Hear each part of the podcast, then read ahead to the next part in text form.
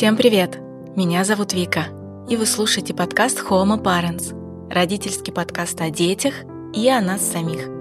Давненько не было в моем подкасте выпусков, где я читаю статьи, которые меня зацепили. И сегодня я хочу почитать вам статью Юлии Рублевой, группового психолога. Юля пишет очень много поддерживающих текстов, а еще ведет группы, в которых можно найти ответы на самые разные вопросы.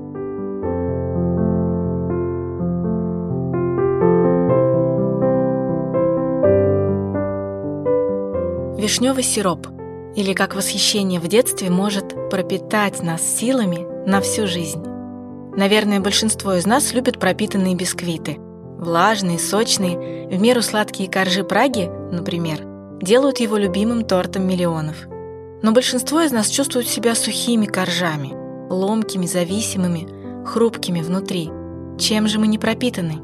Восхищением. Представьте себе маленькую девочку или мальчика – которые в свои четыре года крутятся перед зеркалом. Мальчик примеряет на себя плащ Человека-паука, девочка – платье принцессы, или наоборот, это не важно. Рядом стоят мама, папа или бабушка. «Боже мой, какая же ты красивая!» «Какой же ты ловкий!» – восклицают современные родители. Ребенок в это время знакомится с собой новым, тем, кто может вызывать восхищение. Не умиление. «Посмотри, какой маленький а туда же, как большой. Не снисхождение. Вырастешь, будешь носить каждый день. Не похвалу. Молодец, тебе идет. Не обожание, сравнение. Ты самый лучший, лучше всех. И даже не принятие. Я все равно тебя люблю хоть каким. А именно восхищение, смесь уважения и восторга. Восторг. Восторг со стороны самых значимых и любимых людей – я нравлюсь, ого! И молодые папы и мамы дают детям этого вдоволь. Но знаете, в моей группе «Мама и мои отношения» взрослые люди признаются, что никогда не знали, нравятся ли они своим родителям. Тем, кому сейчас 60 и 70 плюс. Меня любили, обо мне заботились, но я никогда не знала, нравлюсь ли я им. Странное заявление, правда? Принято говорить о том, любили ли нас – но нравится – какая-то не детско-родительская лексика. Тем не менее, ребенку крайне важно нравиться своим родителям. Часто наши родители демонстрировали фоновое неодобрение. Нельзя хвалить, а то испортишь и обленится. Всегда надо бдительно следить, не свернул ли на кривую дорожку. Девочке нельзя говорить, что она красивая. Сделает ставку на это и не будет учиться. Проституткой станет. Всегда как будто недостаточно того, что я делаю. Вроде все хорошо, но я себя ощущаю немного не тем, кого бы они хотели видеть. Я никогда не вызывал восторга. И выросло целое поколение сухих коржей, не пропитанных этим самым вишневым сиропом, родительским восхищением. «Какая ты красивая! Какой ты ловкий! Ты сейчас так здорово прыгнул!» Ты так решила эту задачу, я тобой восхищаюсь. Взгляды самых значимых для нас людей, полные восхищения, смесью уважения и восторга, пропитывают нас навсегда любовью и уважением к себе. Мы становимся базово, в порядке. Примерно в 3-4 года ребенок получает от окружающих знания о том, какой он. Это время, в котором ребенок изучает сам себя, значимый или незначимый, способны вызывать восторг или только раздражение? Его потребности и эмоции важны или нет? Я существую и имею значение. Вот какая задача стоит перед психикой в этот период.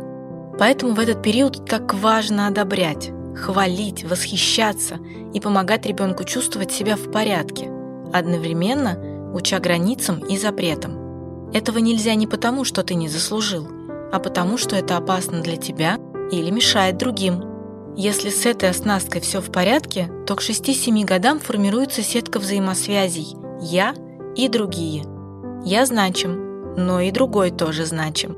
Я злюсь, но и другой тоже может. Я могу испугаться и испугать. Я хочу этого, а другой хочет другого. Как договориться, чтобы хорошо было и мне, и ему? Другие существуют и значимы так же, как и я. Вот что решается в этот момент. Если с восхищением и принятием провал, то человек вырастает в того, кто хорошо знает об ожиданиях, потребностях и желаниях других людей, но не своих. Такие люди не знают, все ли с ними хорошо, предполагая, что скорее нет. Они боятся разоблачения, считая свои успехи случайными. В моем проекте «Подарок» люди, добившиеся невероятных вещей, говорят об этом так, словно это им ничего не стоило, обесценивая свои усилия.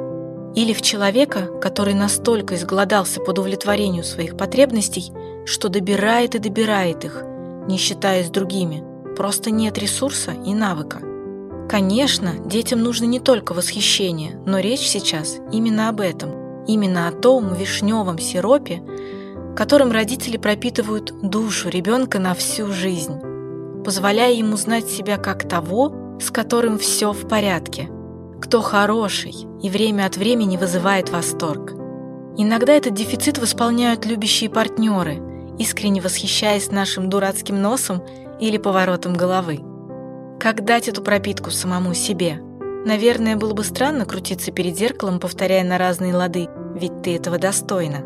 Но можно мысленно спуститься туда, вниз, в свои четыре года и увидеть перед зеркалом маленьких девочку или мальчика, которым так не помешали бы аплодисменты бабушки или папы, восхищенный взгляд мамы, и кто так и не дождался этого, получив «снимай немедленно, а то испачкаешь» или «ну и что ты там увидел?» и сказать себе маленькому «как это красиво!» «Да ты крутой, братец! Ты прекрасна, принцесса!»